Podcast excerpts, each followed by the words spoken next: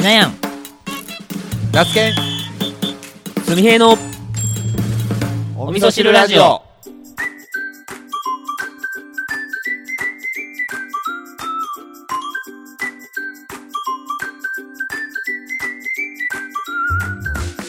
この番組は三重県四日市市の農家しなやんと那須県会社員すみへい3人の行動が取れたての具材となりお味噌汁のような熱い栄養をリスナーの心にお届けする挑戦リアリティポッドキャストです。はいどうも。こんにちは、えーどうもどうも。どうもどうもどうも。こんにちは。1週間ぶり、皆さんお元気でしたでしょうか？いやーもう今日はねとにかく僕らの住んでる三重県四日市市はもうめちゃくちゃ暑かった、まあ、全国的にも暑かったとは思うんですけども。めっちゃ暑いほんまに。特に暑かった。本当に、うん。うん。ハウスやばいねえハウ僕スもやばいし最近あのね事務所で作業することが多いんであククーラー、うん。クーラーが空調が完備された。あ聞いてない。まだきまだまだつけてない。なるほど。あーあ逆にじゃああ。えてペレットストーブを炊いてるんですねまだ、まだもう全然足りてないです。もうあのシシーズンオフにシーズンオフにしました、なるほど。あのー、はい。うん。了解です、そうしました。昨日一昨日なんですけどはい。目覚めた時に、なんかすごい違和感を感じまして。違和感。違和感。はい。なんか足の足の親指の付け根から。まあ足の親指の付け根。からキノコが生えたとかですか、違う違う違う。そりゃ違和感でしかないわな。まあまあす最近ウォーキングを始めたんであまあ、うん。はい。あの急に1時間も一気に走歩いたからはい。あの足がびっくりしてるのかなと思って。うんうんほうほうほう。で思ったんですけど2日目の昨日今日かな。なんか症状がさらに痛悪化してて。おう。でこれと似た症状をですねこれと似た症状を僕2年前にも経験してるんですよ。うーんほうほうほう。2年えあじゃあ今回が初めてじゃないわけですね。そうするとこの症状は、まあ、そうその2年前の症状もちょっとこう頭によぎったっていう。うんうんうん、うん、まあ、その症状はあの痛風なんですけどね。痛風。皆さん経験ありますか？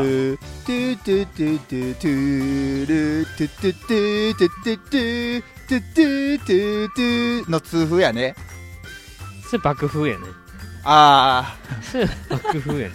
あ。あの全然全然わからん。全然わからん。あー。わからん。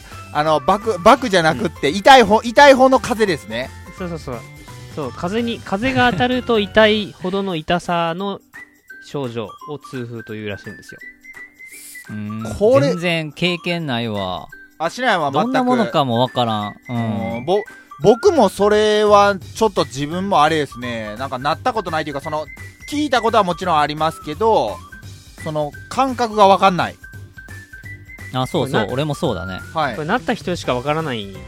まあ、まあ、ならないんですけど。はい。うんうんうんうん。あのーめちゃえ2年前はめちゃくちゃ痛かったです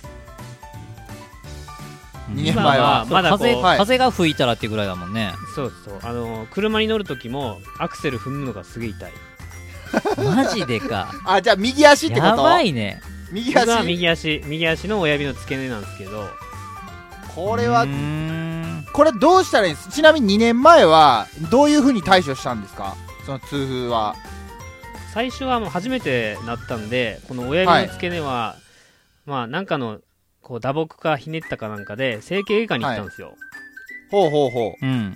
そしたらこのその症状は痛風だよって言われて。う はい。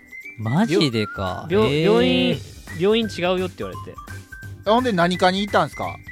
内内科に行きました、内科に。あうーん。うん。まあでもあの本来はなんかなんだろう検査をしたら、まあ、症状が当てるらしいんですけど。はい。うんあのなんこれ尿酸値かな？尿酸値が高いと痛風になりやすいらしいんですよ。尿酸値が高くなる原因は何ですか？プリン体ですね。あ。わかります？あプリン体って。そうなんや。いやいやいや。ビールとかの？そうそうビール。ビール？いやいビールとやそんな淡麗グリーンラベルとかのああ淡麗グリーンラベル飲んどる場合じゃないじゃないですかそしたら。いやその話ほんとねなんかこの営業妨害になりそうなんで控えようと思ったんですけど、はい。あちなみになんか淡麗グ淡麗グリーンラベルはプリン体はオフ？プリン体オフじゃないです。糖質70%オフです。あーじゃあちょっとそれがダメですね。いやいいんですよ。まあいいんですよ、まあふ普通にビール飲むよりかはいいんですよ。なるほどなるほど。はい。でまあうん。まあいわゆるこう贅沢病と言われている病気なんですけどねこれは。ああそうなんや。だから野菜とか食べなかったりとか、えーまあ、水を飲まないとかですね、あーなるほどね。あなるほど。うーん。水を飲むとこう体の中の老廃物があのおしっこでね流れていくので、はいはい。はい。うんうんいやそれがいいらしいんですけどやっぱ普通い今のこう現代人っていうのは水を飲まないじゃないですかあんまり。ぼ僕うんそう結構なんかな。仕事あしない。飲むじゃんあ俺うん。ない。汗をかかないから、汗をかめちゃくちゃかないから。飲む水。うん。ああそういうことか。そうです。うん。なんかめちゃめちゃ汗かけばそのう分ん。水飲むんですけどね。ちょっとこれじゃああれですね。これはちょっとまた炭平えー、まあその体の再生計画じゃないですけどおーちょっとこれはどうにかしないといけないですね。お味噌汁ラジオの一つのコーナーとして。そんなにでかくします？これ。いやこれだって仮にもですけど症状がだんだん悪くなっていって本当に仕事に支障が出て、こうすみへがちょっとこうまたねやっぱなかなか外出歩かないと気持ちもめいっちゃうと思うんで。そうですね。うんでこれね本当こう今の状態がまあ緩和されて出歩けるってなっても体が健康じゃなけりゃ出歩けないわけですから、でコーヒー飲めないって、例えばコーヒーお医者さんに止められたらもうやばいっすよこれ。え？そうですね。まあ僕からすごい展開やな。ね僕からコーヒーを取ったらもう何もないみたいなね。もう喫茶すみへやばい危機やんうんしかも原因が痛風っていう。痛風っていう。一身上の都合により。一身上って。休休業させていただきます。あかんや。これはちょっとですね。うん、これはちょっと僕も野菜のまあ普段あのその食育通信とか書いてるんでちょっとサポートしていきたいですね、うん。これはいろんな形でそうだね。はい。月月間ナス研で、はい。あの今度小学小学校に配ることがあればはい。あの痛風にならないための食べ物みたいなお 特集を。かしいやろ。おかしいやろ小学生相手に。小学生相手に。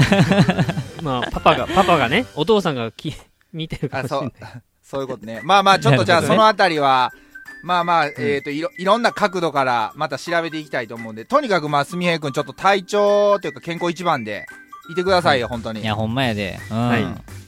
ね頑張ります。まあまあ、じゃあ、頑張り今回、うん。今回はまあ、いろんな意味で、じゃあ、痛い回ということで、痛会や、そうですね。痛会。い痛快ですね、痛快やね。うん。痛会、ね、じゃあやっていきましょやっていきましょう。はい。よろしくお願いしう。ます、お願いします。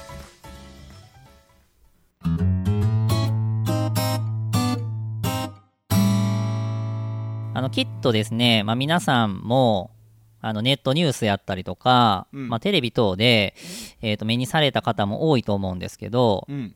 あのナインティナインの岡村さんが、まああのは自身のそのラジオの中で、えー失言をされてはい。でそれが、えーとまあ、記事になって、はいバーッと拡散されて、うんでまあ、その内容っていうのが、まあ、ちょっとねあの具体的な内容はちょっと言わないので、えーまた各自でですね調べていただければと思うんですけど、はいまあざっくり言うと、まあ、女性を軽視するような、ままあ、発言を、まあ、されたんですね。はい。うん。うん、で、まあ、その内容が、まあまあ、簡単に言うと炎上しちゃってはい。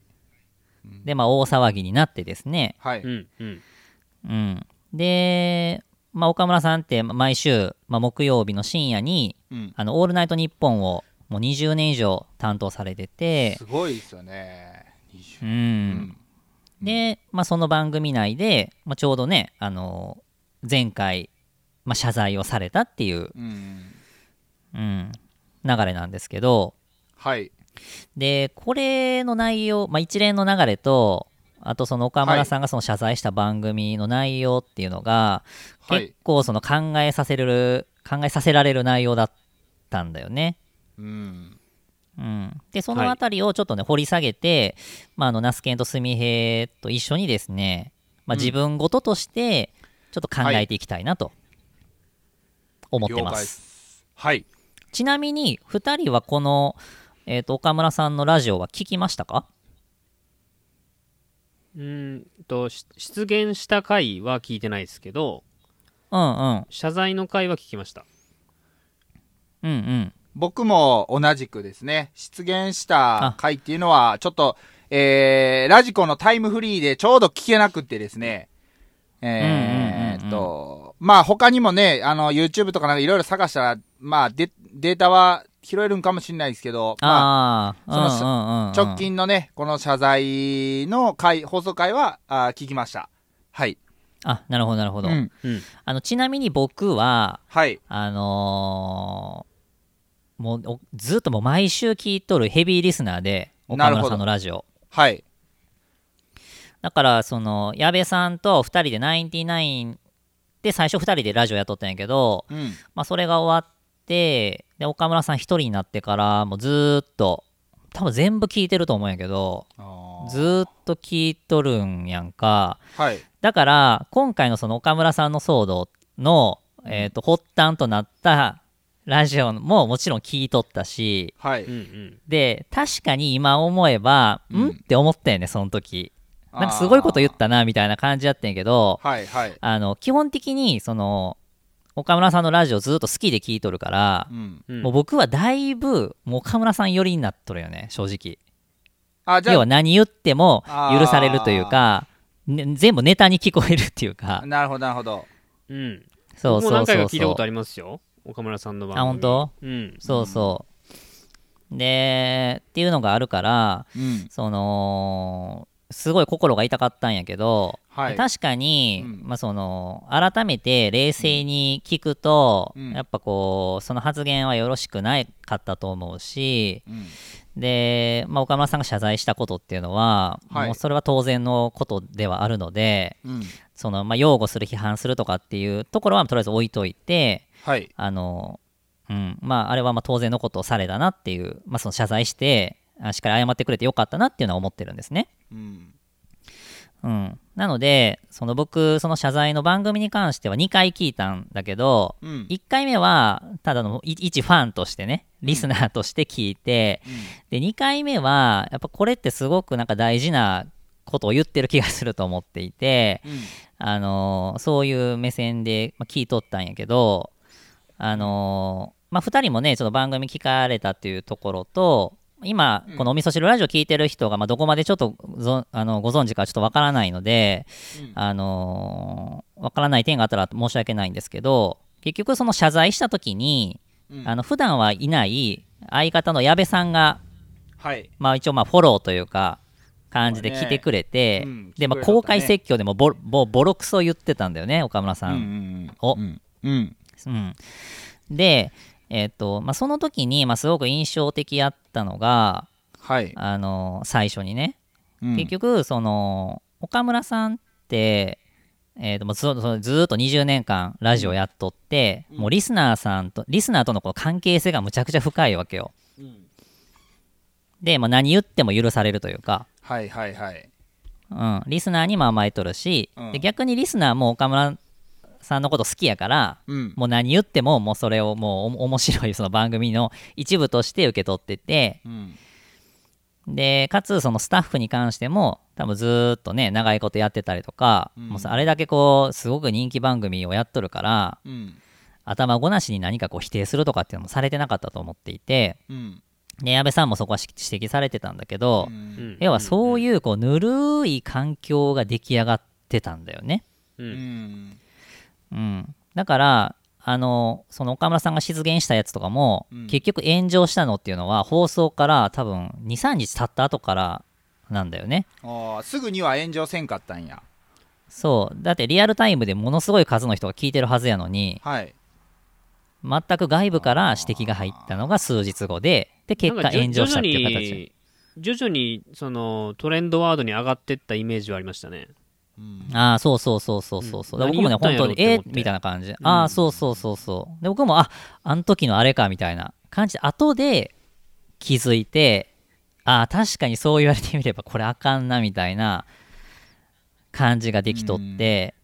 うん、でなんかこの時になんかすごく思ったのは要はこう、なんていうかな。まあラジオで、まあ、いわゆる声を発信するっていうのはあのーきっと今と昔は全然違って昔はこうラジオの前で、えーまあ、要はスマホとかないからさもうちゃんとこうラジオをチューニングで合わせてこう耳をこうね澄ましてあの DJ というかパーソナリティの声を聞いてでリスナーもそれをお例えばおはがきだったりとかメールとかで返すっていう要はそこだけの多分世界ができてたんだけどうん今ってもうあらゆるメディアで瞬時にやっぱ伝わるような状況やん、時代的に、うん、だからもうそこだけの関係性で終わるみたいな、うん。ここだけは何言ってもいいみたいな。うん。そういうのっていうのはもう発信する以上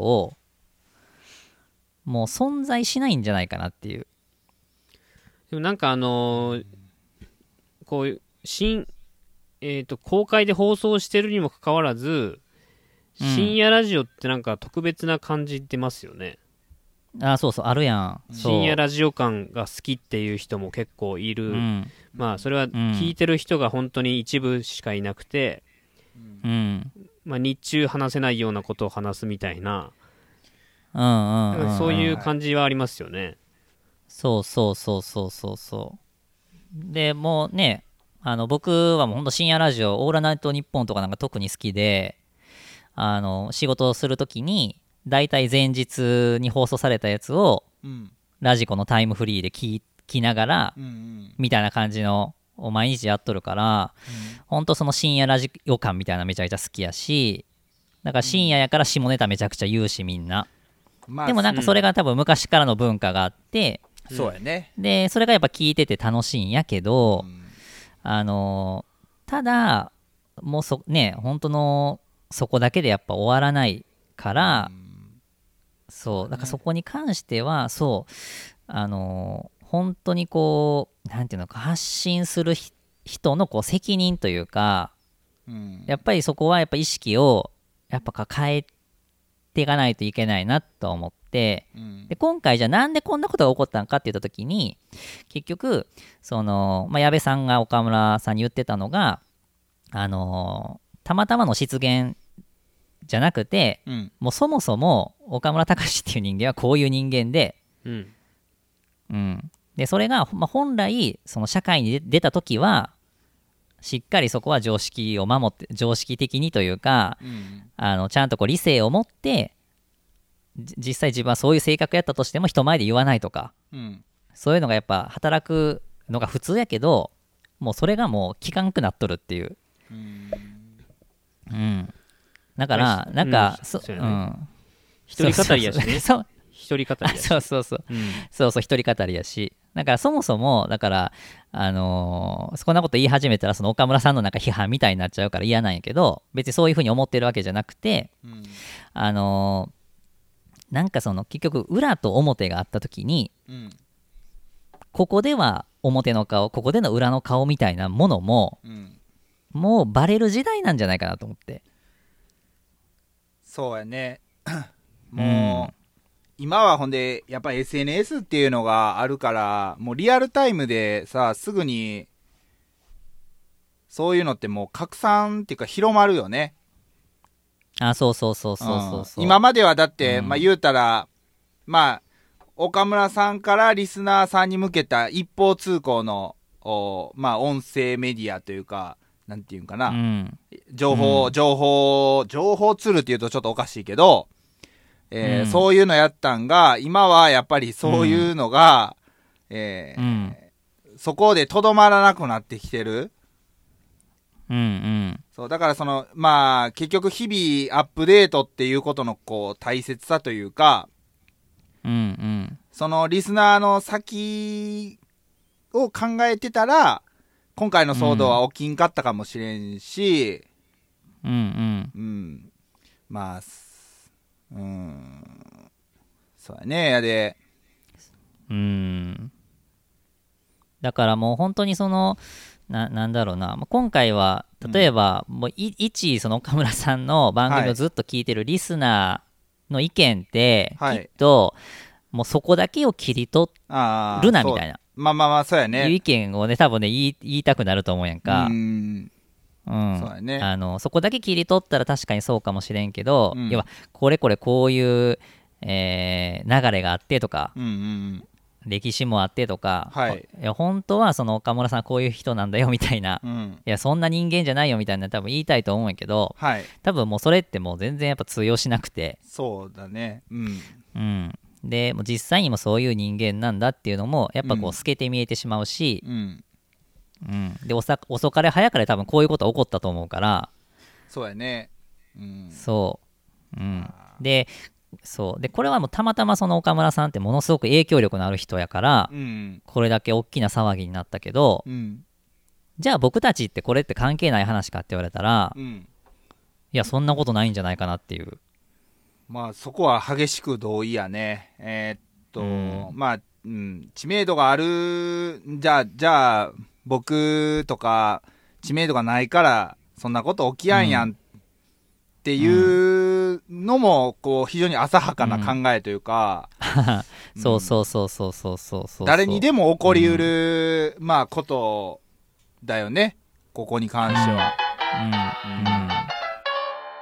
うんおみそ汁ラジオ。うん、でその今回の件で,、うん。でさらにそのものすごく恐ろしいなって感じたのが、はい。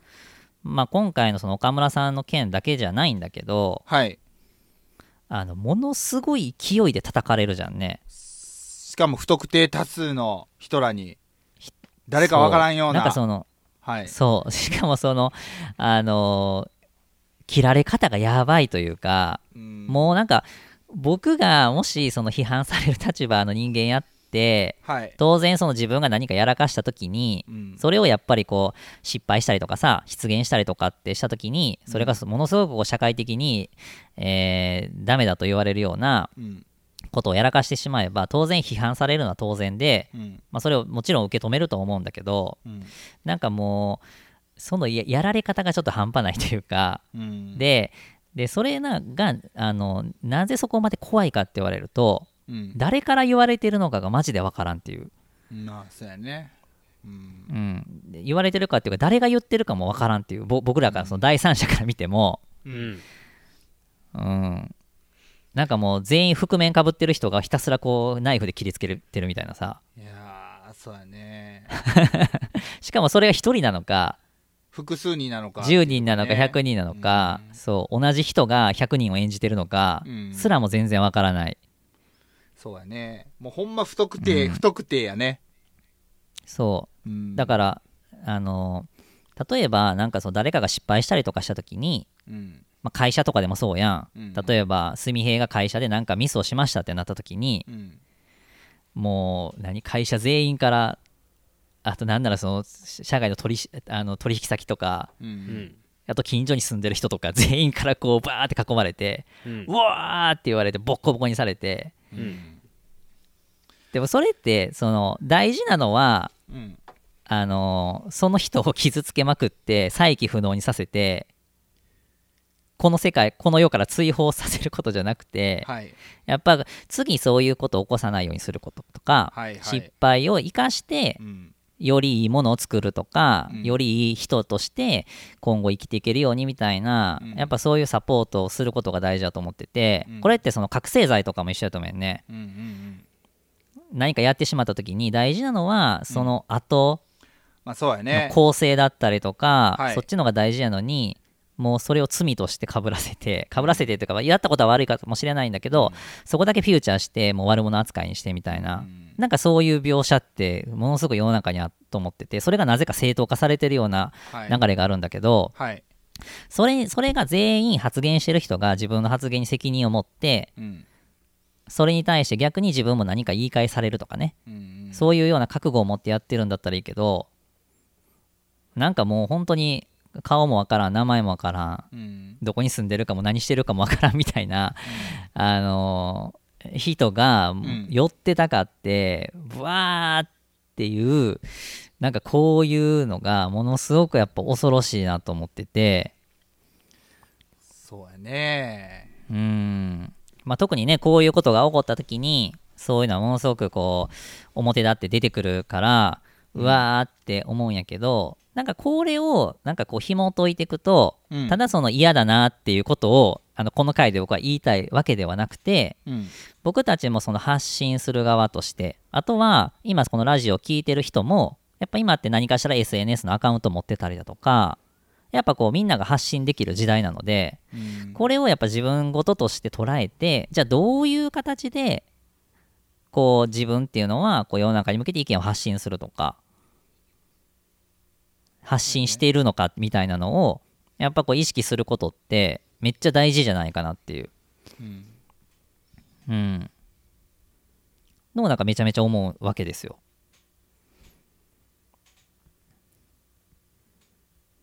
うん、そうですね。うんうん。で、なんか、一個その、やっぱ思ったのは、僕その、なんていうんかな、なんかね、実体験としてよくあるんだけど、うん例えば実際に、あの、SNS とかじゃ関係なしに、リアルでまず出会って、で、そこでこう友達になったりとか、あと仕事の関係性ができたりだとか、うんまあそうやってこうつながりができた時にでその人が SNS をやってて SNS でもつながった時にうん。表ではめちゃめちゃええ人なんやけど SNS でものすごく悪口書いてるとかさ。あうん。結構なんかああるっていうか目にすることが多くてーうん。うん。なんかねその二面性がすすごくね違和感があるのよね。うんうん。でさらにそれが匿名やったりすることとかもやっぱりあって。はい。明らかにこの人なんやけど。なるほどな。そうやっぱ一方的にこう誰かを傷つけてたりだとか。うんなんかそういうことをやっぱなんかされてるのをなんか目にすることとかがあって。うん。ああでもなんかやっぱこういうことなんだろうなっていう。もう今回のその岡村さんのやつで言うとあのそういう形でえっ、と誰かをやっぱ攻撃したいだったりだとかうん。うん。なんかそうそういう形でやっぱその発信してる人のこうちっちゃな渦がバーってなってくんやと思うねんけど、このその裏表を作るのってその最初に戻るんやけどうん。結局バレるやん。バレる時代やん。まあそうやね。ん、バレ、うーん、そうやな、バレあとあのよくアイドアイドルとかでも裏垢が流出してとかってあるじゃん。うん、多分だからどっかかしらかその発信をしている以上なんかそういうのが出てくるからだったらだったらやで。別にええねん。その誰かを否定したりとか誰かを攻撃したいんだったら別にそれは発発言の自由というかもちろん傷つけることは良くないけど本当に言いたいことがあるんだったら言ってもええけどだったら正々堂々と言ったらどうですかって思うわけよ。そうその、うん、まあ、アカウントで言うと、もう裏も表もなしにして、じゃないと、うん、それってものすごくせこいよなと思っちゃうよね。うわい。手洗い。お味噌汁ラジオまあ、その、せ、人を責めたりする人の気持ちが全然僕には分かんないんですので、その人をどうしようとかできないんで、もう自分、自分は自分だっていう姿勢なんですけど、うん。その二,、面性があるっていう話でいくと、まあ、僕も少なからず二面性あるなとは思っているので、うん。あの、うん。その辺、それに関しては、こう、一言ではないなと思うんですよ。うんうんうんうんというのも、その、SNS で発信している自分と、えーまあ、SNS よりも時間を使っている、まあ、会社員としての自分っていうのがあって、うんうん。えーまあ、二面性っていうか、嘘をついてるわけじゃないけど、どっちも自分なんですよ。うん。うん SNS では結構なんか、あの、結構テンション高い感じで言ってるけど、会社ではうん。そんなにテンション高くないけど、まあ、どっちも自分なんですよ。うんうんうん。だから、その二面性をこう、まるっきりなしにしようっていうと、まあ、それは難しいなって思いますし、まあ、理想はね、あの、裏表ない方がいいんでしょうけど、うんうんうん。嘘をついてるわけではないんで、それを、うんえーうん表を、うあ裏を表にすることはできないっていう感じですかね、僕の、ね、えっと、この会話の、このテーマに沿ってるかわからんけど、うん。あ、わかるわかる。うん。うんうん。誰しもがこう成人君主、君主っていうんですか？成人君主？なわけではないと。ううんん。うんうん。っては思いますね。うんうん。なんかその、なんていうんかな。多分誰でもあると思うよね。例えば俺とかだって、この二人と喋ってる顔と、家に帰って家族まで、家族の中にいる顔とはきっと違うと思うし、うん。そういう二面性はあると思うけど、ただ、その、表だって、えーっと、誰かに向けて発言をする。で、それが、例えば、なんかこう、エンターテインメント性がある、誰かを楽しませるような、えーっと、形であれば、別に匿名だったりとかでも全然いいんじゃないかなと思うやんか。要は、覆面の状態で、えーただ、えーっと、なんていうかな、普段は、みんなに言えないけど実は自分はこういう一面があってこういう面白いことも考えれるしこんなことができますよっていうのを、えー、と世の中にこう発信するっていうのって誰も傷つかないしうん喜んでくれる人もたくさんいるしなそういう形でするのはいいと思うんやけど例えば誰かをこう傷つける発言をするとかさうん。なんかもうそういうこうマイナス的な時に都合よくなんか顔を隠すのは、僕はものすごくそれは違うんじゃないかなとかって思うよね。うんうん。どうなんやろなそんなことないんかな なんか俺なんかすごく思うし、それこそ前その、えーっと、話した三直 EC のはい件とかも、要はこれはいい、これは悪いとか、あと無農薬表記とかね、農業で言うと、これがいい悪いとかっていう議論だったりとかって、わーってこう活発になるんだけど、ナスケンもね、言うとったと思うねんけど、こう大半が誰やねんみたいな。まあそのなんていうんかな。まあうんとどどの問題でもあのやっぱ対局の意見っていうのはあるじゃないですか。いわゆる肯,、うん。肯定派否定派、まあ、賛成派反対派とかいろいろあると思うんですけどその、うん。物事の本質を議論していこうと思った時に、えーまあ、どこの誰かわからんような人は、えーうん。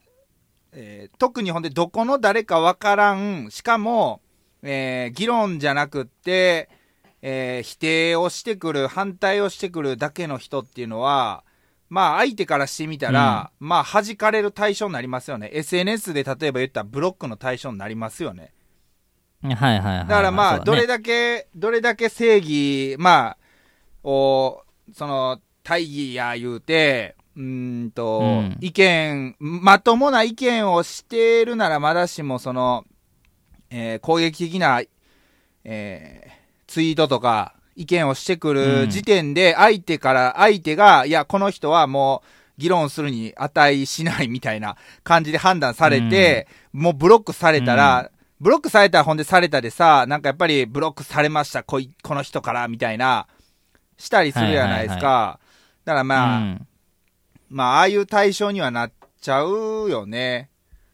うーん。だから、その、うーんと、やっぱりその、まあ、僕は大前提として、やっぱ礼儀としては自分の意見を、えーちゃんと述べるのであれば、あの、うんまあ自分がどういう、まあ、あの、立場の人やとか、まあ人間やとかっていうのはオープンにして、まあ僕はその意見はすべきやとは思ってますけど、まあ、うんうんうんと、そういうの、身分が明かせない人とかも、まあ実際いるのは、いるのかなと思ったりするんでうん。まあうんただその投稿とかツイートが攻撃的相手を卑下するような人じゃない限りは全然多分その意見っていうのは多分、あの、議論っていうのは全然できると思うんですけど、うんうんうん。そうやって誰かを攻撃するとか、やっぱりそういう、えーっと、まあ、本当今回のその、えー岡村さんの件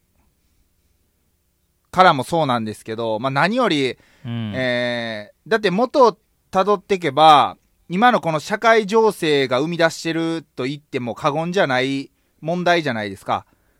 だって、うん岡村さんがその問題を定義した理由っていうのは、まあ聞いてくださった方やったらね、あの、わかると思うんですけど、うんまあ、どうい今こういう状況やから、そういうのが生まれてくるみたいなニュアンスで話をしてたんで、岡村さんも。うんうん。じゃあ、やっぱりこれに対、あそういう元を辿っていったことに対して、えーどういうふうにしないといけないとかっていう議論ができる人やったらいいですけど、あの、うん岡村さんのことだけをこう、否定してくる人とかっていうのは、方がもっと怖いなって思いましたね。うーん。うん。なので、なるほどね。うんまあ、すみへいくん、ちょっとだいぶ、あの、黙り込んじゃいましたけど、うん。どう、どう、まあ、すみへいはね、二面性が少なからずあるっていうことだったんですけど、まあ別にその二面性があること自体、ダメとかそういうのではなくって、まあ、意見をするんだったら、やっぱ意見の仕方はあるよねっていう話ですよね。うん。まあ、無視するのも自由やし、うん。聞くのも自由やと思いますよ。まあ、自分に否定的なこと言われたら、うんえっ、と、件名、匿名、えっ、と、普通に名前出してる人に限らず無視するときはありますし、うん。うんうんうん。でも意外とその、自分が何気なく発信したことが誰かを傷つけたりして、えーうん。思わぬところから、まあ、そそれはやめといた方がいいとかいう注意が入ってきたりすると、うん。ああ、なんかこう、周りを考えられてなかったなって思うときはありますね。常に、その、み、えー自分の意見に対して反対意見があるっていうのは意識した方がいいんですけど、意外と忘れてしま,、うんしまって、えーうんまあ、自分の周りには自分の意見に賛成してくれる人ばっかりやって思って発信してしまいがちなんですね、僕は。うんうん。うん。だから急に、えーまあ、そんなにやりとりなかった人から、ちょっと、ちょっと違うんじゃないっていうのを来ると、僕は、あの、し尻すごみでしまうというか、うん。うんうんうん。息巻いて言ったことでも、うん、そんなことはありますね。カニ味噌豆味噌脳味噌に刺激を与えるお味噌汁ラジオまあ、それってでも、ただ、すみへいが、まあ、いろいろオープンにしてるからこそ、まあ、巡り巡ってくる意見なんじゃないのかなとは思う、思いましたね。それが、まあ、匿名性が高いアカウントとかそういうのやったら、多分そこまでにはなってないんちゃうかなと思うんで、うん。その、えーっと、賛成、だからまあその僕らが、まあいろんなことをオープンにしてるっていうのは、まあ自分たちのスタンスをしっかりまあ、まあ、め明示というか、えー発信することによって、肯定的な意見もそうですけど、そうやけど、まあ否定というか、まあ反対というか、ここもうちょっとこうした方がいいんじゃないかっていう意見をも、僕らの元にまあ巡り巡ってくるというか、直接ではないにしても人づてであったとしても、まあ巡ってくるようにするために、えーまあ、いろんなことをオープンにしてるっていう風に捉えれれば、まあ僕は割と、えー自分がいろんなことをオープンにしてるっていうのは、ちゃんとそういう巡り巡ってるんだな、とは感じてますね。思いますね。うん。うん。まあ、ねえまあまあ、いろんな意見が出るのは、まあいいことやと思うんで、えうんうんうん。僕あんまりこう、え、ー、ねえん炎上するネタが結構トレンドに上がってくるじゃないですか。まあ今回の件もそうですけど、まあ、不倫、不倫、ね不倫ネタと、不倫ネタとか、はいはいなんかよく、ああ、ツイッターにもさ流れ、そうだね流。れるじゃないですか。はい。であれ、うんやっぱ興味本位ってやっぱ見ちゃうんですけど、はい。うん。え見たらね、後悔するんですよね。あ、まあ、いい気はせんよね、絶対ね、あんなんね。うんい。や、見たらね、本当なんかあのー誰とも知れん人が、めちゃくちゃ叩い,、はい叩いてたりして、はい。で、うん。負の感情がね、自分の中に映り込んじゃうんですよ。はい。うん。で、その感情ってめちゃくちゃ無駄やなと思って、それに気づいたらすぐ消しますけどね。まあまあ、そううん、やね。やっぱ、うんたのまあ楽しく生きたいもんね。うん、そこに時間割いてた自分もったいなかったなって後悔してしまいますんで、うんあんまり見ないように。んでもやっぱ人間の差がやからやっぱ気になってしまうというかね。うんまあ、そういうのは見ない方がいいですね、やっぱり。うん、そうやな。うん。うん。あとなんか自分の意見がこうブレてくるよね。なんかそのそういうトレンドとかに上がってきては大多数の人がうん。例えば不倫やったらもう不倫したダメ。でどっちが悪いみたいなが出た時に全員バーって叩くからはい。自分なんかそういう情報がブワーって入ってくるとはい。マイナスなバーってなんか自分の意見とりあえず置いといてなんかそれが正しいというか誰かを攻撃してることが正しいみたいな感じで錯覚してまうやんう。うんん。うん、だからその一時的にその負の感情で固まったそういうなんか強い、えーコミュニティの中に自分が属してしまうみたいなで何も言えなくなるっていうかなえ本当はこうじゃないのかなって思ったとしてももうそれ言えなくなるというかそうやな。ああ、うんそうやな。そうそうだから結構やっぱね。ううんん。うんあいいよナスケンごめんああ、いや、まあ、あの、いや、その、それこそ、ちょっとこの放送、ん？オープニングやったかな？えー、オープニング？違うかな？あの、えー、ことが起きてからの、後、後が大事みたいな話、あれせんかったっけ？起きてからの方が大事。あ、あ、起きて、あ。おあ、あ、起きてからの、まあ、うんうんうん。後、ああでそうだね。うんそう。で、ん。んだから、その、こ、今回のその岡村さんの話で言うと、うん。その前回の放送の回に、そういう、まあそういう、えっ、と、炎上するような、まあちょっと、案件、案件というか、まあ事件というか、えーやりとりがあって、で、うん。まあその、うわーってこうなったやんか。で、うん。そこでやっぱりその、いわゆる相方の矢部さんが、やっぱ出てくるっていうのは、その、うん。やっぱりその矢部さんとしても、前々からやっぱそういうふうには、あの、いろいろね、あの、岡村さんの言動とか思いがおかしいいうのは、思ってたみたいな話はしてたじゃないですか。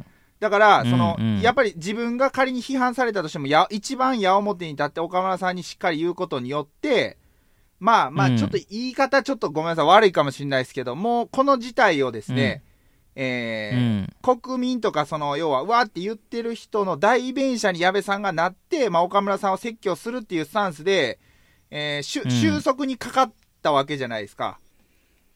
うん。でもそれはあくまで岡村さんが、まあ、やっぱほんまに申し訳ないって思ったからこそ多分、あの、まあ、その矢部さんが出てきて、えーこの今回のやりとりになったと思うんですけど、ちょっとこれね、身内ネタで、まあ、もう申し訳ないんですけど、あの、YouTuber の人とかでもやっぱたびたび炎上してる人がいるんですよ。うん。で、あ、これまあ、あの、あれやったらもう、しないばっさり言ってもらって、あの、いいんやけど、ああのーまあ、ちょ、これ名前、名前出していいんかな出さん方がいいかなその YouTuber の名前の人。まあいいんじゃない？あのーなんかバイリンガール、なん、ちささん？ちかさん？って知らへん？わからん知らん。なんかね、夫婦でなんか出てる、まあ多分バイリンガールっていうぐらいから英語のことをいろいろ多分話する YouTuber さんなんやと思うんですけど、要うんはそのこういう世界情勢の中で、その、まあその、海外の渡航とかをやっぱりやめてくださいって言っとる中でわざわざ多分海外に行って、で、やけどそのうん事態が収束っていうかまあちょっとひどくなってきたからって言って日本に戻って、で、なんかその、アメリカに住んでる自分の親とかも日本に多分医療があるから戻そうとしたんですよね。で、うんそういう世界の渡航が、こう規制っていうかみんな自粛してる中で、やっぱりそういうのを見てるから、すごいわーってこう、要は炎上したわけですよ。こうんこんな状態の時に、日本も大変な時に、わざわざ呼び寄せるなんて、みたいな。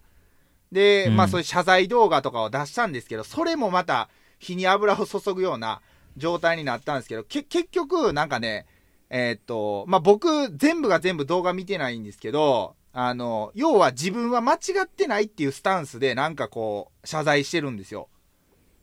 うん。そういう態度から見て取れるみたいな。で、うんうんなんかまあだからその、今回やっぱり、まあその、まあ岡村さんのこと見てて思うんですけど、まあ、ほんまに申し訳なかったっていうことが、まあ動画と音声なんでちょっとまた違う、感じ方は違いますけど、やっぱりその、えーいわゆる相相方の存在というかですね、そのまあ周りにいる人たちの存在っていうのはすごくなんか大きいなってうんうん。思いましたね。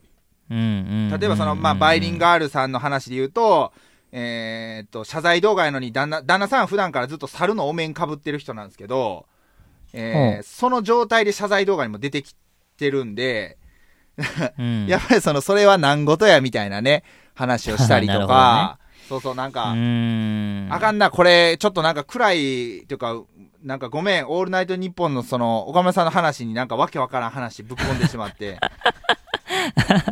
まあ、要は、その、ま、周りにいる人たちの存在がすごく、えーっと、大きいなっていうことを言いたかった。その、た仮に人なん、そう、人なんで間違いはあると思うんですよ。まあ、例えばこのうんうん。お味噌汁のメン、あの、僕らの MC で言ったら、例えば僕がわって炎上した時に、多分そのシナヤなりスミヘなりが、いや、これはほんまに、あちょっとこう、こう、こうすべきやったよっていうのを、やっぱり、はっきりこう、まあ注意というか指摘してもらえる僕は仲やと思ってるんで、まあやっぱりそういう仲間いうのは大人になればなるほどなかなかそういう人っていなかったりするんで、そうだね。そう、だからそういう存在がすごくなんかだ、やっぱ大事なんだなっていうのはこの一連の、うん。あの騒動で、えーすごく、うんあの、まあ学んだというか感じさせてもらったなっていうふうに思ってますねそうだね。はい。うん。だからほんまになんか、な要は、慣れ合いうん。はあかんなというか、そうやね。そういうこう、うん、やっぱ環境をやっぱこう作っちゃったりとか、その中に自分がいるっていうのはあかんなと思って、うん。なんかその、今回のその岡村さんと矢部さんの関係性だったりとか、うん。矢部さんが言ってるこう岡村さんにこう怒ってた内容とかってう、んもう僕はなんかゾゾゾって思ったのは、うんあ、これなんか夫婦関係でも一緒やなとか、ああ、そうあ。と、両親との関係性やったりとか、はいはいなんかもう自分はもう安心しきって、はい。こうやって思っとるやろうとか。やっとるけど、実際はそんなことなかったりだとか、はい。ちょっとした気遣いがもういつの間にかなくなっちゃってったりとかう、んそうだね。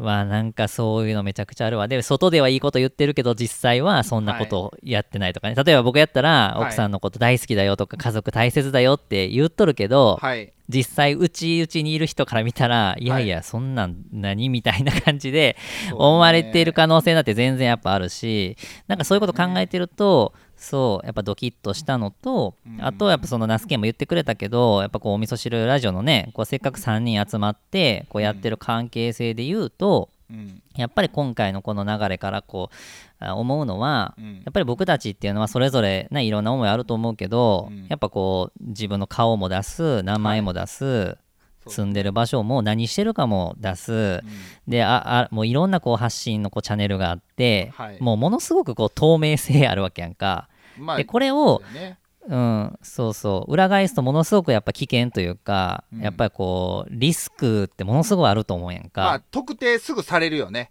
何か、され何るし何かやらかした吊るし上げられるし、そうそうそう。そうそうそうめそう。まあ言うはものすごく怖い一面もあるけど、うん。でもそれっていうのはやっぱりそれを隠してしまうと、うん。本当に伝えたいことが伝わりにくかったりだとかう、ん。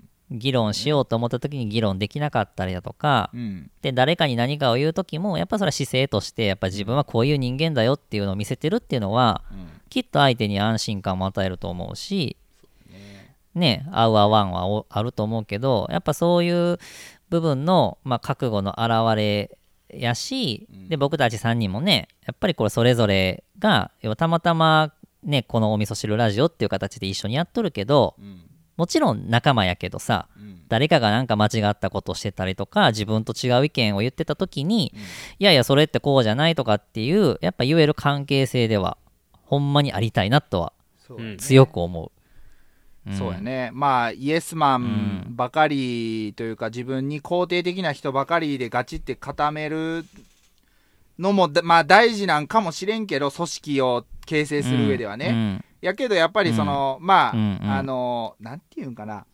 えー、信まあ、信頼というか、信頼しとるからこそ、えーっと、本当にこれ、うん。あれ、これってどうなんやろと思った時は、思い切ってその意見を言う。で、えーうんうん。まずその言ったことに対して、そのまあ言い方ももちろん大事ですけど、まあ例えば言われた側は、まあ言ってくれてありがとうっていうことをまず例えば最初に述べると。で、そこからん、その問題に関していろいろまあ深めていければいいのかなとかっていう、うんうん。そういうまあ間柄で、えー僕らはいたいよなっていう感じでそうだね。思ってますね。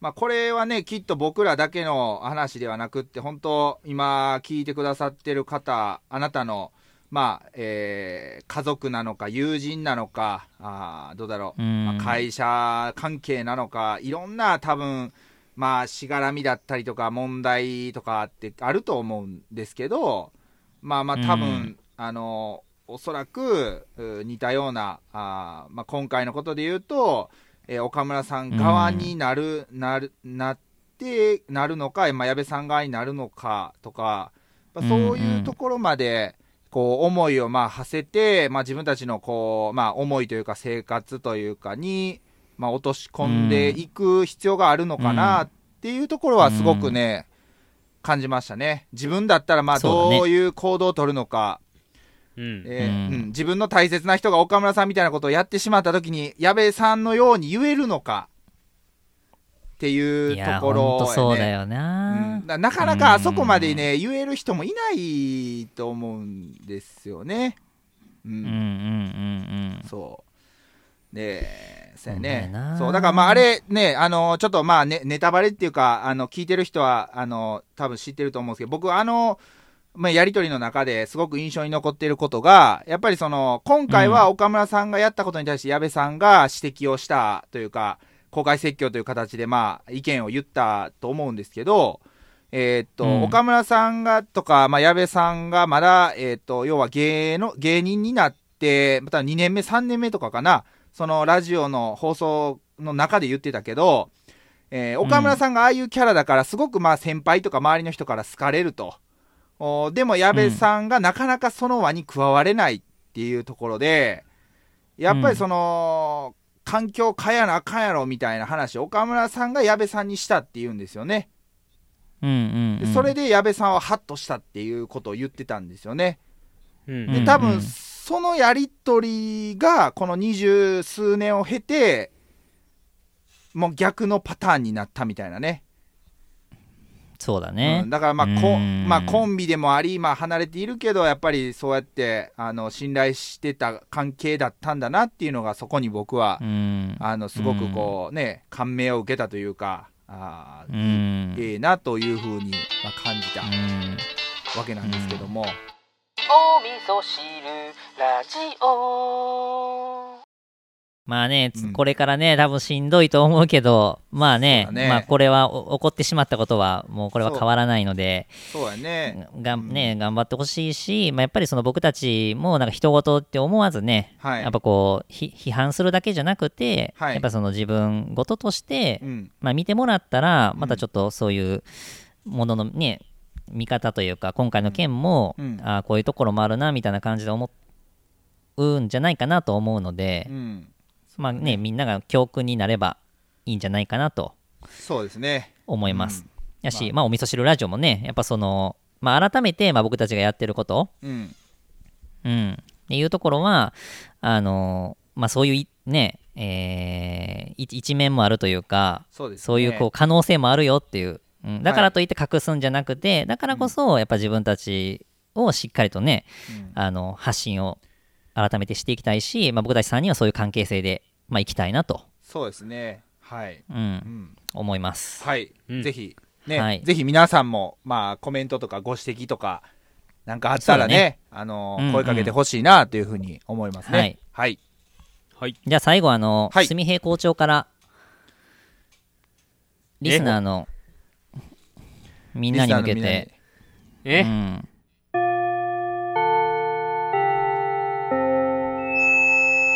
えー京都の、えー、那須健です。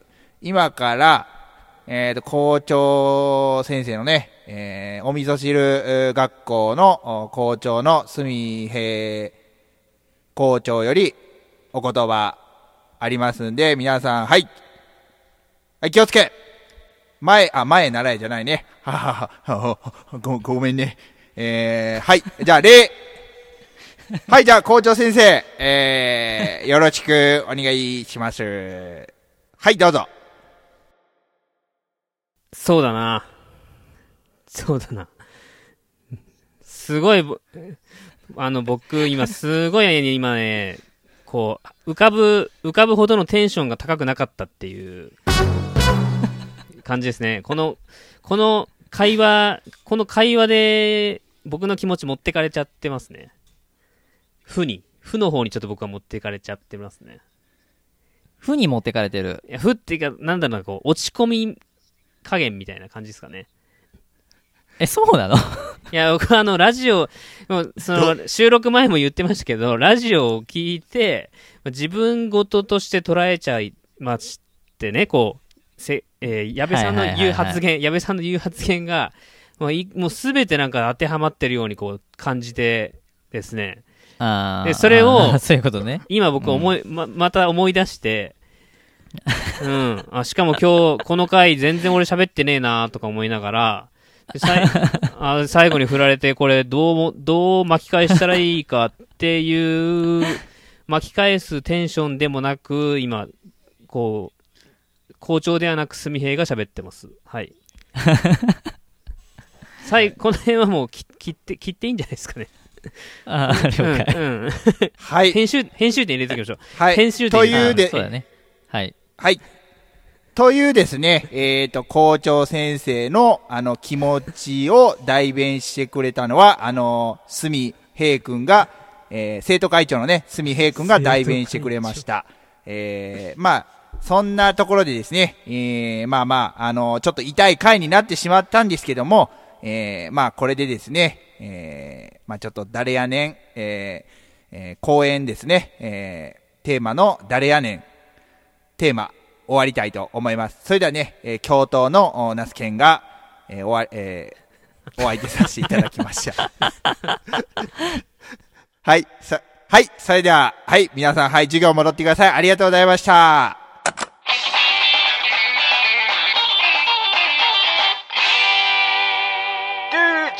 DJ 明太子のお便りコーナー今日はなんとお味噌汁メンバーのすみへいさんからのお便りだ。やむぞ DJ 明太子さんこんにちは。こんにちは。いつもブレずにあいみょんちゃんの情報を差し込んでくれてありがとうございます。さて淡麗グリーンラベル飲みました。美味しかったです。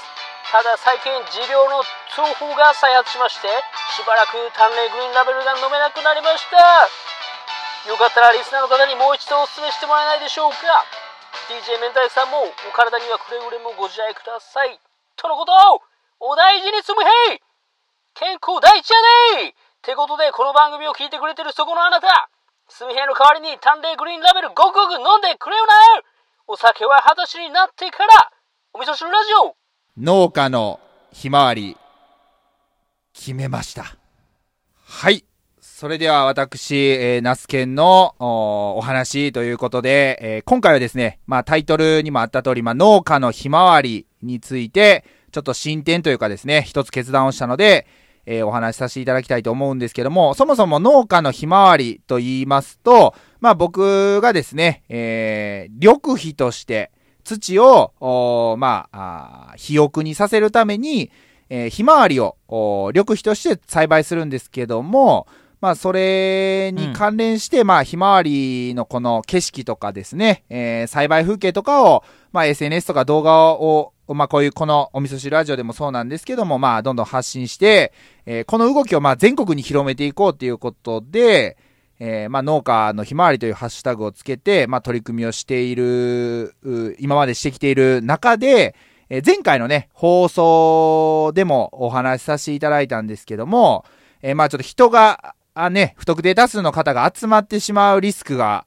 えーあると今までは来てください、見に来てくださいっていう発信をしてたんですけども、えーこれは、えー来ないでくださいと。まあ、そういう立ち入り禁止みたいな方向にこう、シュートしていかない、きゃいけない。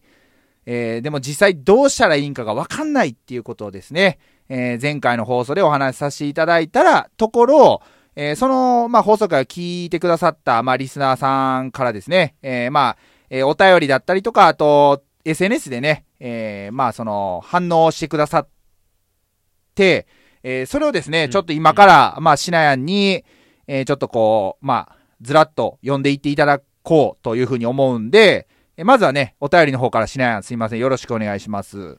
はい。じゃあ僕の方から、ちょっとざーっと読んでいきますね。はい、お願いします。はい。はい。では、えっ、と、ツイッターからいただきました、白瀬根さん。はい。えー、ありがとうございます。ひまわり問題、花が咲く前にすき込むのはダメなんですかね。せっかくまいたし、種もったいないし。えー続いて、えーカノーンさん。はい。ひまわりの件ですが、諦めるのはもったいない気がします。ここは、あえての挑戦も選択肢の一つに残してほしいな。ただ、えー風当たりは相当きつくなったりするかもですから、やっぱりナスケンが決めるべきですね。他のオーナーさんもそうなんじゃないでしょうか。はい。えー続いて、サトゥーさん。はい。えー、と、ひまわりはマイナス意見は聞き流せばいいと思います。GO です。やりましょう。はい。えー続いて、モリシーさん。えー確かに悩ましい、えー種苗代と種まきの労力がかかっているので、少なくとも緑肥としては活用しないとな。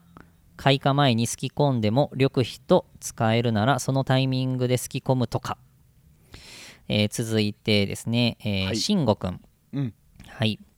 えーひまわりが順調に成長した場合、看板に、えー今年は新型コロナの関係で3密を避けるためにも見学はご遠慮ください。YouTube のナスケンチャンネルで公開しますので、そちらでゆっくりお楽しみいただけると幸いです。という旨の説明があるといいかなと思います。本来は地元を元気にするための企画ですが、今回ばかりは楽しみにされてた方もご理解していただけると思います。真剣に考えているからこそ悩みも大きいかと思いますが、そもそもナスケン君に落ち度はないので、気持ちを切り替えていきましょう。えー最後ですね、えーヤギさん、えーいただきました。えーナスケンさんのひまわりの危機、えー人の目にかかる場所だと、えー柵の設置、駐車禁止、観覧禁止的な看板などの必要ですよね。それらの対策費、労力を考えると、出資代はもったいないけど、すき込むのが一番かなと思いますね。と、えーたくさんの方からいただきました。はい。まずは、あのーえっ、と、リアクションいただいた皆さん、本当にありがとうございます。ちょっとまとめてのお礼に、はい。お礼にはなっちゃうんですけども、本当に感謝しております。で、うんえー女性のリスナーさんからですね、いつも来てないというところを見ると、お味噌汁ラジオのリスナー層が えーわかるんじゃないのかなというふうに思うんですけども、まあですね、うん。あの、もう周りくどく言ってしまう僕性格なんで、もう先に、あの、どうするか、えー結論をお述べたいと思います。えーそのまま育てて、えー開花、開花前にうん。すき込みます。倒しま。す。はい。なるほどあのーまあ、この、この、どうするかっていうのは、シナヤにもスミヘイにもですね、事前にあの、まあ、どうしようか、な、迷、迷ってるっていう感じでは、話はしてたんですけど、あのー多分ね、二点、答えが2点3点僕してたと思うんですよね。あの、シナヤとスミヘイに言,、うんうん言ってた内容から。うんで、うん。まあ、一番最初の白瀬根さんかなが、あの、まあ、うん書いてくれてたと思うんですけども、あの、えーっと、やっぱりですね、えー今からもう一回、例えば、えー、畝を立ててひまわりの種をまいて、まあ、そこそこ芽が出てきてるものを一回リセットして違う、いわゆる緑肥をまくっていう労力と、えーあと、まあ、うん。そのまま育てて、えーまあ、そのひまわりが咲く前に、えートラクターというかそういう粉砕する機械で、えーひまわりを粉砕するっていうとこを考えたときに、えーうんまあ、後者の方が、あーいいというふうに判断うんをしました。これで。いきたいとお思って。もうそれ決定で。もうそうですね、決定です。で、ただ、ただこれはね、シナ、シナピーにもですね、えー、ちょっとまあ、あーまあ、すすみへいにも、多分そのアドバイスというか、あーご助言いただいたことなんですけども、やっぱこう、咲いたところは見せたいやないですか。見てもらいたいっていうのはね、あるんですよ。うんもう最後の、まあ、うん悪あがきではないんですけど、うん。あのね、畑の中央の一部にね、あのを残そうと思う。なるほど。一部だけ。一部だけ残して、えー、せめてものですね。まあ、ちょっと抵抗っていうと何かと戦ってるみたいな連想をさせてしまうかもしれないんですけども、えーっと、うんまあ、咲く前にですね、えー、まあ、その9割9分、まあ、トラクターで、えー、というか、まあ、その、起こして、えー、起こすんですけども、一部を、まあ、残して、まあ、そこをですね、えーちょっとまあ皆さん、皆さんというか、そのオーナーさんには、しっかり、えーオーナーさんおよびそのこの活動を、まあ、知ってくださって、えーまあ応援してくださっている方にはお届けしていこうというふうなうんうん。ことで、えうんうん。ーやっていこう。やっていきます。すみえくんどうですか？なるほど。はい。いやまあせっかくもうす、あのー植えたので、はい。もう、あのーひまわりは見たいっすね。やっぱり。まあ、今年のひまわりは。はい。まあ来年に持ち越すっていう案もありましたけど、はい。まあ、な何かしらの形で今年の2020年、まあ、こういろいろあった中でもうん咲いたひまわりっていうのにも何かしら意味があると思うんで、はい。そうやうね。んまあ、全くなかったことにするっていうのは非常になんかこ、こ心苦しいというかもったいないというか、そうやね。そんな感じはしますね。う。うんん。シナやんどうすか？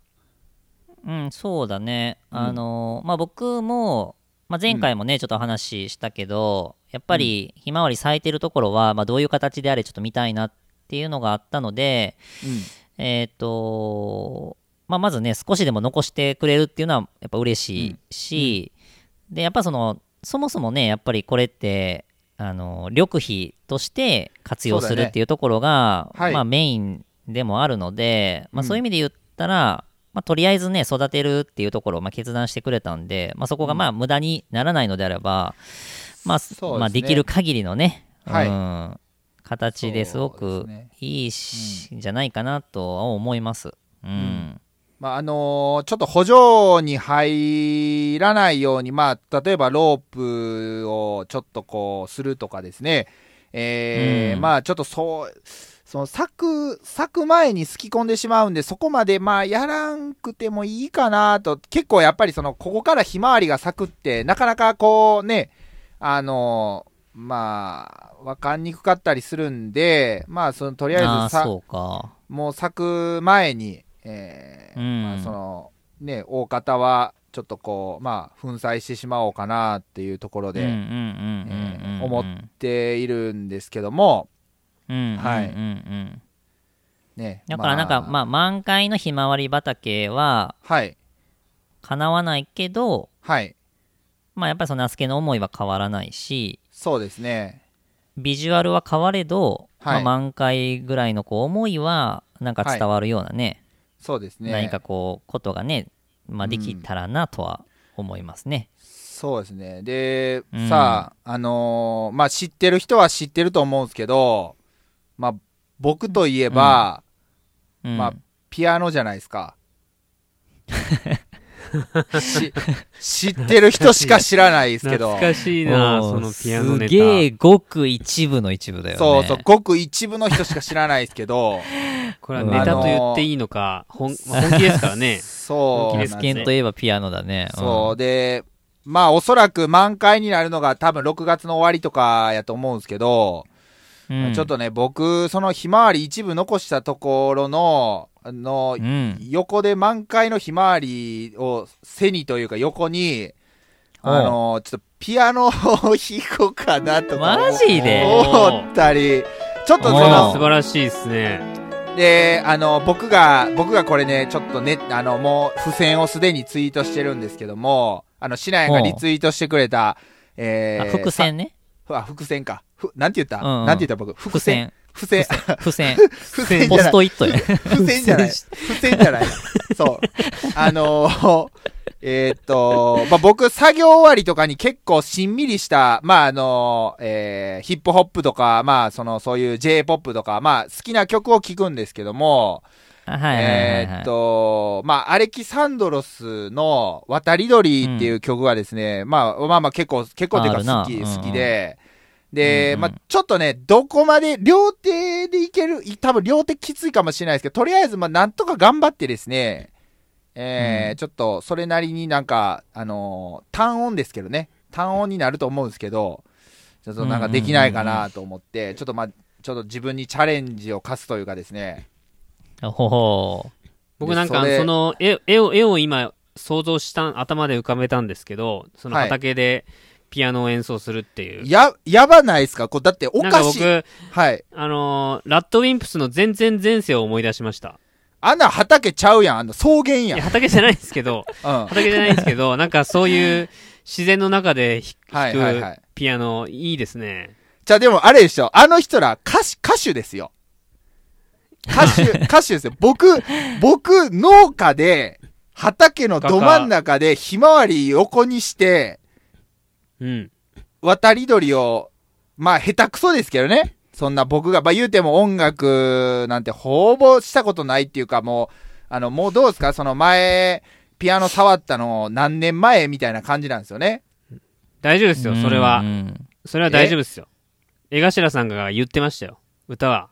き心やと歌、歌じゃない、う、う、えピ、ピアノ？あ歌歌歌わないんですか？いや、う歌まではちょっとあれでしょ。あいや、ピアノでしょ。ピアノでしょ。勝手にハードルをかハードルをちょっと上げてしまいました。いやいやいや、まあまあまあ、でも、まあ、ピアノであっても歌であっても、まあ、気持ちは大事だと思うんで、ちょっとその、そう、こうですね、ちょっとまあ自分なりにですね、そのひまわりはほほぼ9割9分、もう咲く前には起こしてしまうんですけど、えーまあ、それに変わるっていうとちょっとおかしいですけど、まあ自分として、うん。まあ農家っていうのはある種、まあアーティストな部分もあると思ってるんで、そうやな。はい。確かにな。なので、まあちょっとそれ選曲は確定なの？渡り鳥はもう決定なの？まあちょっと自分の好きな曲っていうのであれなんですけど、でもどうですか？逆になんか、ひまわりに、まあひまわりに関連してもいいし関連しなくてもいいんですけど、言ったら僕の思いとしては、まあやっぱりこう、こういう時代なんで、まあ僕が矢面に立って、まあそれはこいつ何やっとんねんみたいな感じでね、批判的な意見もあるかもしれないですけど、えーっと、うんうん。僕一人がですね、あの畑のど真ん中でピアノを弾いてるっていう、あのーそういう絵を楽しんでくれる人が一人でも増えてくれたら嬉しいなという思いで、まあやろうと思ってるんで、まあ曲は別に、もう正直何でも、まだ一切ね何も練習もピアノすら箱から出してないんで、あのーそれは、あの、ちなみに YouTube の動画として配信するのか、はい。い生、生は YouTube ライブで配信するのか、やもうそんな YouTube、まずその辺はうん。ライブですよね、それは。ゆそれは YouTube ライブで、あれですよ。だ夕方とかになるかなと思うんですけどね。あの、ああ、いいですね。鈴鹿三六をバックそうに。そうそうそうそう。ん夕日が、そう夕日が。夕日で、ええなっていう、まあ、あーその曲、曲、うん、曲は全然何でもいいです。いいですねまあ、うん。曲は何でもいいですけど、あの、あの、あいみょんとかはちょっとダメですね。あいみょん、ダメ。あいみょん、ダメ。いや、あの、は今、ナスケンが言わんかったら全然僕言おうとしてなかったんですけどね。あ、そうなの？勝手に呼びみ、呼び水を、勝手に呼び水作っちゃいましたよね。あー、ごめんごめんごめん。ちょっとじゃあな、うんなかったことにして。はい、わかりました。まあ、別僕何でもいいっすよ。な、何でもいいっすっていうかもう、な、何がある？なマリーゴールド。なんかマリーゴールド。うん。マリーゴールドうー。んまあ何かしらそのナスケンのマリーゴールド。お思い要はメッセージ性のあるというか、まあ、どんな歌でもええと思うんやけど、その俺渡り鳥の歌詞とかが今パッと出てこへんからちょっと曲は分かってんねんけど、うんなんかそのせっかくやるんやったらなんかその今の状況やったりとか、まあ、そもそもひまわりのね、まあ、例えば今ひまわりだと俺ひまわりの約束ってあのドラえもんの歌しか出てこへんけど、うん。え、ど、ど、ちょっと待って、ど、どんな歌ひまわりの約束って歌って、ドラえもんのってどん？あれ誰が歌ってんねんやったっけ？すみへん歌ってもらう畑さんでしたっけ？畑さん？あそうそうそうそう。ひまわり。あ、そうそうそう、貼った。あうん。そばにいたいよか。ひまわり。あ、それそれそれそれそれ。ああー君のそれでしたためにうん。できることが、多分全員知っとるやあー、そうそうそうそう。あそれすごいピアノにはいはい合いそうですね。のひま、で、ちょうどひまわりの約束やしさ。その、うん。来年。う。わほんまやな。もうほんならそれで行くしかないうんな、それしかな。いみたいな。で、子供も全員知っとるし。うん。いいねそれ。これがうん。あのひまわりの歌歌ってみましたっていうそのまたバズりが発生したらすごいですねこれはね。うん。バズるのうちのが目的家でもう バズるのが目的じゃないけどねうち,、まあまあうちの子供も歌ってみましたっていう。そうやね。うん。まあこのあたりもひまわりと聞いて何をなどんな歌を思い浮かべるかまたあのよかったらあーお便りください。あなあ、た。そうやね、リクエストね。リクエストをください。まあ、ちょっと、とんでもない、ちょっとチャレンジ発言をしてしまったんですけど、まあ、とにかくですね、うん。まあ、僕のこういう取り組みを通して、まあ、もちろん、そんで、あの、ごめんなさい、最後になったんですけど、僕のそのひまわりの取り組みには、オーナーさんがいてくれてます。えっ、と、23人やったかな。うんうんあの、オーナーさんがいてくれてるんで、やっぱりそのオーナーさんから応援してくださってるっていうこともそうやし、そのオーナーさんからの、えー協力をもとに、やっぱり一人でも多くの方に、あー自分のまあ野菜を身近にっていう思いであったりとか、えーまあ、それ農業で地域を盛り上げるっていうことをこう、お伝えて、伝わる内容で、えー発信していいきたいので、はい。なので、うんうんあのーぜひぜひね、あのーちょっと一緒に、えー楽しみましょうっていう、そんな僕の今回の、まあ、決断というか、えーそういうお話でした。はい。なので、えーまたお便り待ってますんで、引き続き、え見守っていただけると嬉しいです。それでは、ありがとうございました。お味噌汁4日1お味噌汁4日1お味噌汁ラジオ4日1イエーお味噌汁ラジオではあなたからのお便りを大募集中番組内で紹介しています宛先は Twitter「ハッシュタグお味噌汁ラジオ」をつけてツイートまたは公式ホームページのお便りフォームからどうぞあなたからのメッセージお待ちしていますわーわー言うとります。お時間です。エンディング。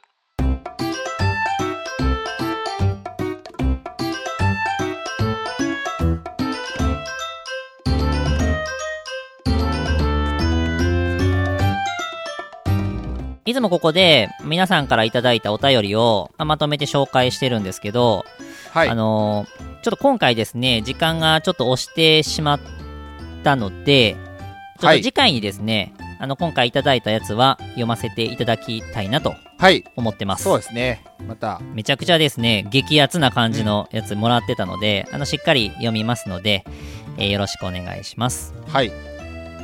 お願いします。はい。で、あのーまあ、今回ですね、まあ、結構、まあ、中盤に、まあ、重ためというか、結構ちょっと真面目トークをがっつりちょっと話したんですけど、なんだけど、やっぱりこう、オープニングトークで話した、もう、すみへいの痛風がですね、もうちょっと頭からちょっと離れないんだよね。そうやね。ちょっと、まあちょっとオープうんン、うん、そうやね。なんかちょっとコーヒーよりもこう、痛風イメージがちょっとこう、覆いかぶさってきてる感じなんやけど、俺的には。まあ、実際笑いぼ笑い事じゃないですからねこの痛風っていう病気。あの本当に生活習慣病とね。いうか。うんいや、ほんと大丈夫な、ほんまに。一人でさ、ね。のーなんか部屋で倒れたりしとったらやばいやうん。まあ、まあ定期的に僕お腹痛くなることあるんですよ。で昨日の夜もなんか2時ぐらいにはい。目,、目覚めてお腹痛くて。ん。はい。で。トイレ行ったんですよね、お腹痛くて目が覚めるってなかなかないですよね、まあ、ない。ななんんかか、なんかちょっとか、から、ないな。ぁ体に異常が出てるんちゃうんこれ。どうなんですかね、まあ、前のね痛風は1ヶ月ぐらいで治ったんですよ。でいああ、うん。薬とかを飲んでね。や薬は,、はいはいはい。薬は一切飲まなかったです前は。ちょ、今回も飲んだ方がいいんじゃないいのつの間にか治ってて。あ、そうなんや。で痛風ってこうもう癖癖みたいなもんでまた発症するって言われてたんですけど、それちょっと良くない2でさ。年ぐらい全然症状出なくて、うん。うん。ちょっとびっくりしたっていうところですね。いや、ほんまちょっと、ちょっと、ちょっとき気をつけてや。これほんまね、仕事にまで支障が出る、出たりとかすると、うん。や、うんうんうん。やばいやん。なんか食べ、ゴールデンウィーク入ります。まあ今日から僕、明日から入るんですけど、はい。あの、まあずっと家にいて、うんもう楽しみが食べることしかないにもかかわらず、こんなことになってしまったと。で、最そうさ、なんか、最近ウォーキングを始めたのに、ウォーキングにも行けなくなってしまったっていう。ほんまやばいやん。ほんまやばい。ああ、そっこれはか。ね、家で、うん家で何をしろとっていう感じですよ。まあ、まず、その冒頭でも言ってたけど、しっかり水分を、水分をやっぱりしっかり取るっていうことを意識して、うん。ね、あのー収録中もね、ずっと水飲んでますよ、僕。ねまあまあそうやって意識して、えー飲むこととやっぱりあと、まあ、食事の面をねやっぱりこう偏りをなくすというかですね、さっき収録し、まあ、通収録ししてない時に言ってましたっけ？なんか、ね、ネバネバしたやつとか、なんか。いやちょちょっとねそのあたりはねあのちょっと僕も適当なこと言えへんもんでちょっとあのちょっとあの今から保健室の先生呼んできますね。あ先生？先生？はい。私、えー保健担当のナス子です。それ、ナス柳さんじゃないんですか？ナス柳、ナス、ナス柳さんじゃないんですか？ナス柳、ナス子で、ナス柳ですよ。名前間違えましたけど、ああのー保健の先生もしてるんですね。そうなんですよ。保健の先生もしてるんですけどね。あの、すみへいくんね、あの、校長先生から聞いたけどね、あの、ちょっともうその年で痛風ってすごい心配やから、あの、ちょっと、私、ちょっと専門外やけどね、ちゃんとあの、痛風対策どうしたらいいか、ちゃんと、あの、聞いてくるんで、あの、調べて、聞いてくる調べてくるんで、あのまずはね、しっかり水分とって、えあと、このゴールデンウィークでですね、あの、食事の偏りができるだけないように、あの、ご飯食べる際は、お味噌汁とか野菜から先食べて、あの、血糖値上がりにくいようなね、食べ方を意識することが大事だと思うんでね、あの、そのあたりをちゃんと意識して、あと、あの、あなたの友人のですね、あの、ナスケンっていう子に、ちゃんとあの、私が調べたことをちゃんと言っとくんで、えー彼からね、ちゃんと情報を受け取って、ほんで、健康第一でね、えーやって。ああ、そういえば、あのー、ナスケン君の確か本名はね、あのー、えっ、と、堀田健一っていうね、健康一番っていうね、あのー名前やったんで、あのーそのあたりもね、彼は多分持って生まれたね、あのー天性のものがあると思うんで、そのあたりしっかり信じていいと思いますんでね、あの、このあたりで私口の出は終わりたいなというふうに思いますんでね、はい、それではね、ありがとうございました。あ、先生ありがとうございました。はい、あのー、え、あ、なんか、え、なんかあったんですか？ちょっと先生呼びに行って僕、なんかちょっと探してたんですけど、あれ？いや、なんか、なんかありました、い。や、あの、ナスケンに言っとくからっはい。て言ってました、保健の先生が。そうなんですか？うん。もう、もう先生いつもそうやって僕の負担ばっかり増やして、あれでしょ？保健の先生って、あの、那須柳先生でしょ？ナス柳健子さん？でしたっあけ健子さん？ナス柳健子さん。はい。ねえ、うん。那須柳健子か那須子かわかんないですけど、まあまあでも、あの、先生がそうやって言ってたら、はい。えーと、ちょっと僕、ちゃんと調べて、えーちょっと、その、あれですか、すみへいくんと情報共有ね、あの、ちょっとやりますんで、はい。はい。ありがとうございます。まあちょっとた、ちょっとま、ちょっと、ちょっと待っててください、はいちょっとね。あ気をつけます。のー、まあ、そ健康第一。ま健康第一。あ、そうやね、健康第一。健一。あ、なんか僕のこと、うん、僕の名前のことも言ってた、な、名前のくだりも。言うてました。あの、持っても、持っあ言うとったて生まれた健康体って言ってました。うん。健そうやね健。まあまあ、あの健康第一 健康第一。ちょっと、なんかちょっと伝言ゲームみたいな感じになっとるけど、なんかまあまあ、とにかく、あのー僕のね、えー名前はまあ、健康一番ということなんで、えー皆さんにね、しっかり、まあ、まあ、すみへいくんはじめ、皆さんにしっかり健康をお届けできるように、また今後の情報発信もしていきますんで、はいはい。まあ、まもう、お腹、うんお腹いっぱいというか、ですもうなったね。なったねはいはい。なりました。もうね、はいお腹いっぱい。まあ、そんなことで、えーいろいろお付き合いくださりありがとうございました。それでは、手を合わせましょう。ごちそうさまでした。